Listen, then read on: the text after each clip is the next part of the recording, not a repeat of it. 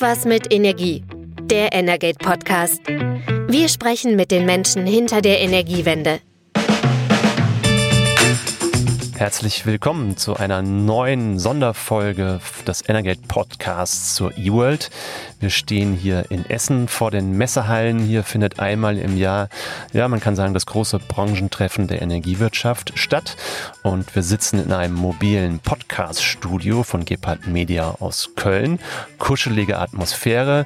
Tolle Sache vor allem, dass es hier nicht so laut ist wie in den Messehallen, weil hier ist richtig viel los und man muss sich drin richtig laut unterhalten. Geht auf die Stimme. Hier drin können wir die Stimme eigentlich ein bisschen schonen. Und ich sage wir, weil ich jetzt auch in dieser Folge natürlich wieder einen Gast bei mir habe. Und bei mir ist Matthias Martensen. Er ist Gründer und CEO von Ostrom. Und was Ostrom so macht, Matthias, kannst du gleich erzählen. Aber mich würde erstmal interessieren, was sollten wir eigentlich über dich wissen? Ja, freut mich erstmal hier zu sein und danke für die Einladung. Genau, was sollte man zu mir wissen? Ich habe angefangen, erstmal BWL zu studieren an der WHU, bin dann durch, sag ich mal, eher Zufall in der Energiewirtschaft gelandet. Ich war erst Berater bei Oliver Wyman, hatte da insgesamt fünf Jahre verbracht und da relativ ich mal, Oliver Wyman ist sehr bekannt dafür, im Finanzbereich stark zu sein, hatte aber durch Zufall ein Projekt im Bereich Energie gemacht, was ich irgendwie viel, viel spannender und relevanter fand, weil es irgendwie ein großes Team wäre.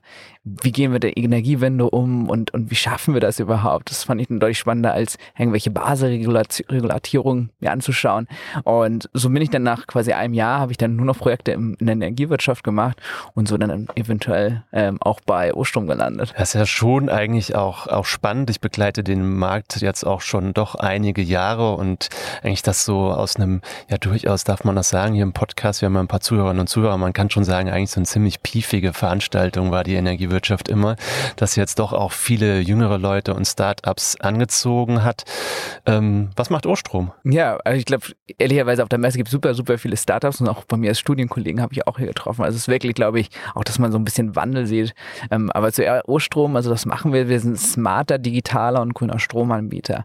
Was wir haben, ist äh, variable Tarife, also die sich im Marktdurchschnitt, dass wir die Preise weitergeben. Aber jetzt vor allen Dingen seit letztem Jahr fokussieren wir uns auch sehr, sehr stark auf das Thema dynamische Stromtarife. Also dynamische Stromtarife sind Tarife, die sich bei uns am sogenannten Day-Ahead-Markt, also an der stundengenauen Abrechnung oder Preisen eben orientieren. Also jede Stunde hat einen eigenen Preis und meistens ist der dadurch getrieben, wie viel Erneuerbare auch wirklich eingespeist werden. Und das ist eigentlich super spannend, weil es eine Win-Win-Situation ist, sowohl für den Kunden als auch eben für ähm, die Environment, weil wenn gerade viel grüner Strom produziert wird, ist typischerweise auch der Strom sehr, sehr günstig. Letztes Jahr oder dieses Jahr haben wir Preise unter negativ häufig gesehen, teilweise bis zu minus 500 Euro pro Megawattstunde, so man quasi, man wurde bezahlt Geld zu Strom. Und das ist genau das, was wir eben auch unseren Kunden bieten wollen, dass man eben von günstigsten Stunden eben profitieren kann. Dazu haben wir auf der einen Seite eben den Tarif selber, auf der anderen Seite haben wir aber auch eben Integration mit E-Autos oder Wallboxen, ähm, sodass wir den Kunden automatisiert helfen, dann Strom zu nutzen, wann er günstig ist. Nicht, dass der Kunde selber abends in seine Garage laufen muss und um vier nachts plötzlich Strom aufladen möchte, sondern das machen wir für den Kunden. Also der Kunde geht wirklich nur hin, äh, fängt das Laden an oder und sagt dann, okay, morgen früh brauche ich 80 Prozent und wir werden dann optimieren und automatisiert dann das Auto laden, wenn es besonders günstig ist. Und so sind wir eben gestartet. Und es ist natürlich auch eine spannende Zeit mit Smart Meter Rollout und so weiter und so fort. Aber haben halt eine sehr, sehr starke Nachfrage auch gehabt, jetzt insbesondere nach der Energiekrise. Ähm, wo viele Kunden sich wirklich zum ersten Mal bewusst wurden, wie viel Strom sie eigentlich benutzen und auch wie viel Strom sie überhaupt eigentlich auch da Geld sparen können. Im Prinzip war es ja bisher oder in der Vergangenheit immer so, dass normale Endverbraucherinnen und Verbraucher einen fixen Strompreis hatten. Da hat sich also im Jahresverlauf eigentlich nichts geändert. Der Strommarkt an sich ist aber trotzdem ja schon seit langem auch sehr variabel und volatil gewesen. Du hast die erneuerbaren Energien eben auch angesprochen. Je mehr erneuerbare Energien in den Markt kommen, die im Prinzip ja günstig ähm, produzieren, sinkt der Börsenstrompreis. Du hast gerade von Day Ahead gesprochen. Ähm, die meisten Experten kennen das natürlich. Diejenigen, die sich nicht tagtäglich mit dem Thema Energie beschäftigen. Das ist der kurzfristige Stromhandel, der über, über Börsen stattfindet. Und wenn ich das jetzt nochmal so kurz zusammenfasse, eure Idee ist ja im Prinzip, dass ihr normale Endverbraucherinnen und Endverbrauchern die Möglichkeit gebt, ähm, genau von diesen Bewegungen am Strommarkt eben auch zu profitieren, Anreize zu setzen, Strom gegebenenfalls eben gerade dann zu, zu konsumieren, wenn er günstig ist und vielleicht nicht dann, wenn er teuer ist. Genau, das ist genau richtig. Und ich glaube, man kann da relativ auch interessante sozusagen Muster eigentlich erkennen. Also zum Beispiel ist es eigentlich immer teuer morgens zwischen 6 und 8 Uhr morgens, wenn die meisten aufwachen und Frühstück machen. Das gleiche, wenn die Kunden, äh, wenn die mit ähm, Leute nach Hause kommen und Abendessen gehen. Dann gleichzeitig, besonders in der Sommerzeit, gibt es dann immer sozusagen die günstigsten Stunden rund um 12 bis 2, einfach weil gerade viel PV und Sonne eingespeist wird ins System. So ist es eigentlich auch sehr, sehr ja, ist fast predictable, dass man weiß, wann der Strom günstig ist. Warum machen wir aber auch deswegen zum Beispiel den Day-Ahead-Preis? Ähm, um dem Kunden eben aber auch die Transparenz zu geben, weil ich weiß den Stand heute schon, also um ach, EX veröffentlicht die Preise immer um 13 Uhr. Das heißt, um 13 Uhr kann ich in meine App schauen und ich weiß dann aber auch die Preise für morgen, sodass ich einerseits automatisiert unsere Integration nutzen kann. Andererseits kann der Kunde aber auch sein Verhalten selber anpassen. Und das kann man eben nur, wenn der Kunde eben auch im Voraus weiß, was die Preise sind. Deswegen haben wir eben auch die sogenannten Day-Ahead oder Spotmarktpreise eben genommen. Wer sind die Kundinnen und Kunden, die sich jetzt eben genau für so ein Angebot interessieren? Weil ich sag mal, es ist ja schon auch ein bisschen speziell. Man muss eine gewisse Offenheit haben, sich mit dem Thema zu beschäftigen. Wer kommt da auf euch zu? Ja, das ist eine sehr gute Frage. Und zwar wenn wir mal die Kunden anschauen, das sind vor allen Dingen eigentlich Eigenheimbesitzer mit E-Autos oder Wärmepumpen, also auch schon wirklich Kunden, die einen sehr, sehr hohen Strombedarf haben und dann eben auch dieses Optimierungspotenzial haben. Das sind die Kunden, die dann bei uns aus Smart Meter nachfragen und auch auf den äh, Tarif gehen. Es kommt eigentlich sehr selten vor, dass das andere Kunden sind. Also ich selber wohne in einer Einzimmerwohnung oder in einer äh, Wohnung in Berlin solche Kunden interessieren sich typischerweise nicht für einen dynamischen Tarif, auch weil das Optimierungspotenzial enorm gering ist. Also da ist schon eine ganz, ganz klare Richtung und sozusagen der Typ an Kunde ist eben wirklich der Vorstadtkunde oder wohnt auf dem Land, wo er wirklich auch großes Potenzial hat, überhaupt zu optimieren. ist auch spannend, wie du es beschreibst, weil ich habe dich ja eingehends, äh, eingangs vorgestellt als, als Gründer und CEO eines, eines, ja, eines Stromversorgers ja letztendlich. Sagst aber gleichzeitig, ich wohne in einer Einzimmerwohnung.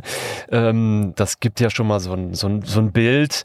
Ähm, gleichzeitig legt ihr euch mit dem, was ihr macht, ja mit den großen Energiekonzernen Konzernen an, da wo die CEOs nicht in der Einzimmerwohnung wohnen. Was, was macht dich zuversichtlich, dass, dass ihr in diesem Markt, der ja durchaus auch umkämpft ist, euren Platz findet? Ich glaube einfach, weil da enorm viel Bewegung gerade im Markt ist. Also eines der Sachen, wo wir am Anfang wirklich zu kämpfen hatten, um ehrlich zu sein, das war bei jeder der dynamische variable Träger, war halt der Anfang der Energiekrise. Also wir haben sind gegründet worden oder wirklich eine Marke gegangen im Mai 21 und seitdem gab es eigentlich stetig steigende Preise.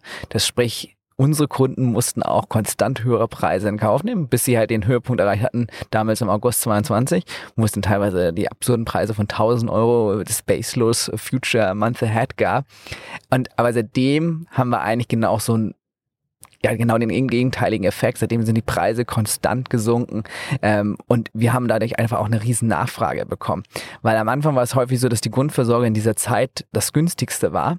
Jetzt ist es aber immer andersrum. Gerade weil wir eben kurzfristig beschaffen, können wir viel, viel günstigere Preise anbieten als eine E.ON und so weiter. Und was wir eben ganz, ganz klar sehen, ist, dass wir wirklich Kunden- und Marktanteile gewinnen von den alten, etablierten und großen. Also die Vattenfalls, äh, E.ONs und Co. dieser Welt, weniger von anderen innovativen Startups, weil der Markt ist am Ende so groß, und groß genug, dass wir wirklich eigentlich gegen die etablierten Player eben ähm, ankämpfen. Und das ist eigentlich das Spannende, dass wir eben auch da die Marktanteile gewinnen. Und da sind es halt wirklich die, nicht nur der dynamische Stromtarif, aber es ist jetzt zum ersten Mal, dass Strom wirklich digital ist. Also ich komme aus Flensburg und da ist es halt so, dass die Kunden heute noch per Post informiert werden über Zählerstandsablesung oder ihre Rechnung eben per Post bekommen. Bei der Vattenfall in Berlin ist es auch so. Kriege ich alles noch per Post und noch ein Journal zugeschickt und so weiter. Aber das ist ja nicht der Anspruch eines modernen Kunden heutzutage, sondern der ist halt gewohnt, sei es N26, Revolut oder andere, dass ich halt alles wirklich 100% digital habe. Und alleine diese digitale Experience ist schon Meilen dem voraus, was die typischen Stadtwerke und andere eben anbieten können. Und sozusagen der weitere Differenziator ist wirklich dann die dynamischen Stromtarife. Die werden auch Pflicht, was ganz spannend ist. Jedes Strom und jedes Stadtwerk muss das auch anbieten ab 25. Aber gleichzeitig sehen wir uns da eben auch wiederum einen Vorteil, weil der dynamische Stromtarif ist ein reiner Enabler, wo der Kunde ja wirklich ein Benefit hat, ist, wenn ich dann eben auch die smarten Optimierungen eben auch anbieten kann. Und das ist am Ende das, was einen differenziert. Und da investieren wir seit einem Jahr wirklich signifikante Ressourcen rein, dass wir eben nicht nur der beste digitale Anbieter sind im dynamischen Stromtarif, sondern auch gleichzeitig eben auch unseren Kunden helfen, dann Strom zu nutzen, wenn er besonders günstig ist und das eben automatisieren. Du hast im Vorgespräch hast du mir gesagt, euer Unternehmen gibt das jetzt seit rund drei Jahren und dann seid ihr ja im Prinzip mit der Gründung auch genau in eine Phase reingeraten, wo die Preise erstmal richtig nach oben gegangen sind und ähm, dann euer Preisniveau, das sich am Day-Ahead-Markt orientiert, dann gegebenenfalls auch erstmal über anderen Anbietern lag. Jetzt geht es aber wieder nach unten. Genau. Also wir haben, wie gesagt, im variablen Tarif, das ist so ein Durchschnittspreis von einer sehr kurzfristigen Beschaffung. Aber ja, das war eben genau die Schwierigkeit. Also wir hatten immer unser Versprechen, weil immer, ja, wir machen beides. Wenn der Preis steigt, dann steigt er zwar auch, aber sobald er fällt, fällt er. Das Problem war halt für uns, für über anderthalb Jahre ist er halt nur gestiegen. Und weiter haben wir jedes Mal wieder gesagt, ja, aber er wird auch wieder fallen und dann geben wir es auch weiter. Es war einfach eine schwierige Promise, aber das ist umso besser und schöner zu sehen, dass es jetzt eben auch wirklich seit eben August 2020 eigentlich nur noch eine Richtung kennt und zwar nach unten. Und da haben wir eben jetzt auch zigmal unsere Preise senken können und die, die eben auf den dynamischen Stromtarif sind, die sehen das ja täglich, wie die Preise jeden Tag eigentlich günstiger geworden sind über diesen Zeithorizont. Und das ist halt das, was die Kunden auch, also zum Beispiel, wir hatten jetzt äh, viele Kunden, die auf MyDeals zum Beispiel über uns gesprochen haben, weil die halt begeistert sind, dass man eben nicht nur die Neukunden von günstigeren Preisen äh, profitieren, sondern eben auch alle Bestandskunden. Und das hat uns einen riesigen Boost zum Beispiel gegeben.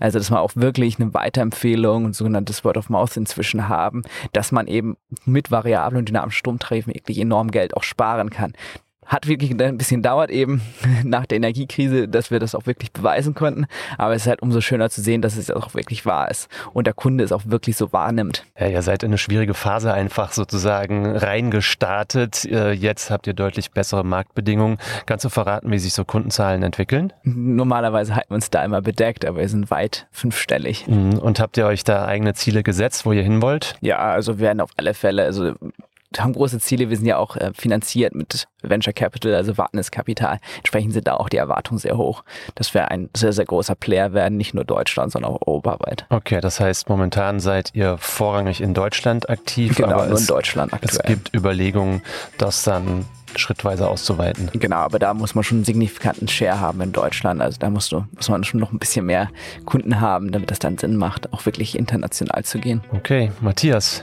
vielen Dank für das Gespräch. Danke für den Einblick in eure Aktivitäten, dass du dir die Zeit genommen hast, hier am Rande der E-World kurz auch rauszukommen. Es ist kein kalter Winter, aber wir standen gerade vom Auto. Es ist dann irgendwie doch irgendwie so ein bisschen fröstelig.